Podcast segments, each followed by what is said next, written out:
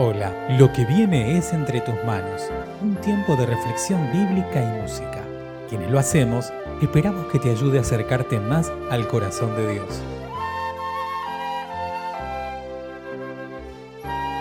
Mi nombre es Silvia Chávez y te invito a unirte conmigo en la siguiente oración. Dios y Padre, toma control de nuestros miedos de las situaciones que no podemos manejar y aún, Señor, de las que podemos manejar y lo hacemos mal. Que tu palabra hoy nos guíe en el caminar. Junto con la creación, los pájaros, las flores, los ángeles en el cielo, nuestras voces alaban al único Señor y Dios.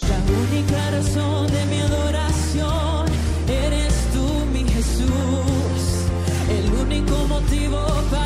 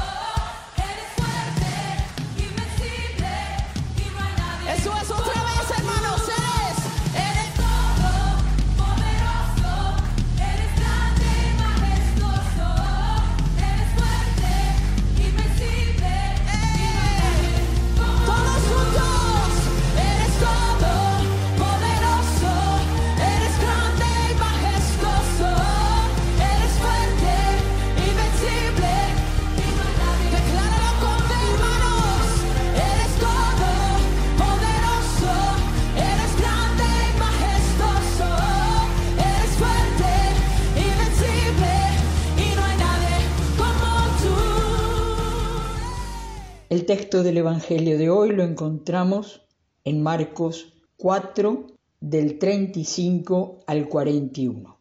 Al anochecer de aquel mismo día, Jesús dijo a sus discípulos, Vamos al otro lado del lago. Entonces dejaron a la gente y llevaron a Jesús en la barca en que ya estaba. Y también otras barcas lo acompañaban. En esto se desató una tormenta con un viento tan fuerte que las olas caían sobre la barca de modo que se llenaba de agua. Pero Jesús se había dormido en la parte de atrás apoyado sobre una almohada. Lo despertaron y le dijeron Maestro, ¿no te importa que nos estamos hundiendo? Jesús se levantó y dio una orden al viento y dijo al mar Silencio, quédate quieto. El viento se calmó y todo quedó completamente tranquilo. Después Jesús dijo a los discípulos, ¿por qué están asustados? ¿Todavía no tienen fe?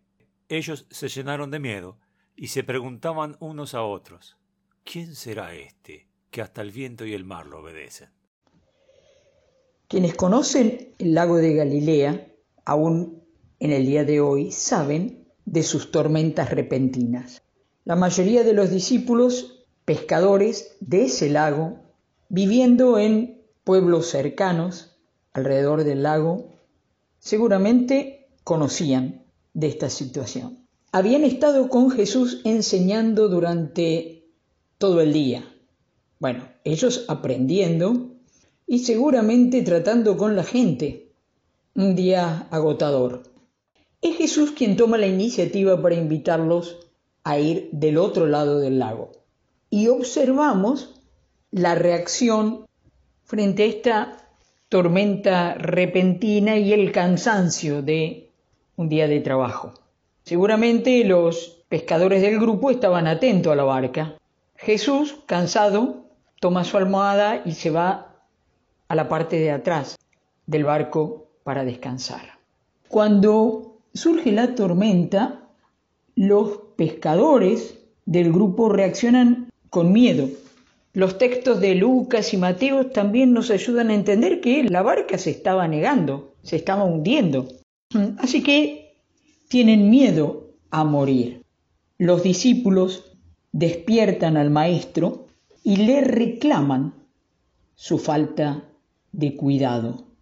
La primera reacción de Jesús fue querer descansar.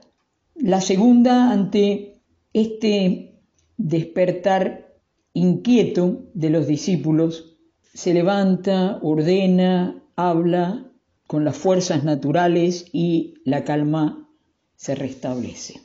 Es ahí entonces cuando ayuda con preguntas a que los discípulos entiendan qué ha ocurrido.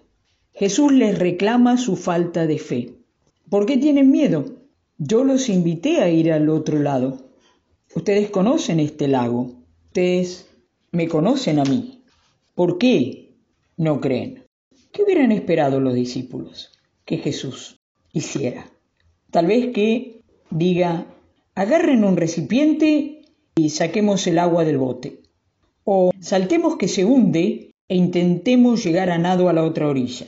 O oremos juntos para que la tormenta se vaya. Ante esta reacción de Jesús de mostrar su autoridad frente al viento y las olas, los discípulos reaccionan con mayor temor, dándose cuenta que no es solo el maestro de la sinagoga o el sanador de la suegra de Pedro o el liberador de fuerzas demoníacas. Aquí Jesús de Nazaret está mostrando autoridad frente a lo creado. ¿Y quién? ¿Quién tiene autoridad frente a la creación sino el que hizo los cielos y la tierra y el mar?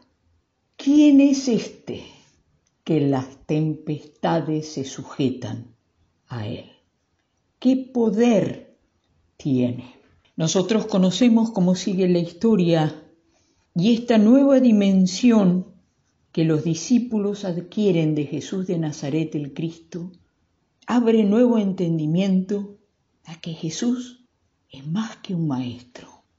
No es solo un maestro, es más que un sanador y es doctor excelente. Es el Señor el dueño de la creación, de las tempestades naturales, tsunamis, fenómenos, aún de una pandemia. Es Señor de las situaciones históricas, es Señor de las situaciones personales, es Señor de la Iglesia. Que vos y yo sigamos descubriendo quién es Jesús de Nazaret, el Cristo, porque el Dios Padre, el Dios Altísimo, lo ha hecho nuestro Señor y Dios. Que en tu vida y la mía, que en tu iglesia y la mía, conozcamos y vivamos bajo la soberanía de Jesús de Nazaret, el Cristo. Señor, y Dios. Amén. Gracias por escuchar Entre tus manos, un audio podcast realizado por la Iglesia Evangélica Metodista de Bernal. Te invitamos a participar de nuestro grupo de reflexión. Podés sumarte ingresando a iglesiavernal.org barra grupo. Te esperamos.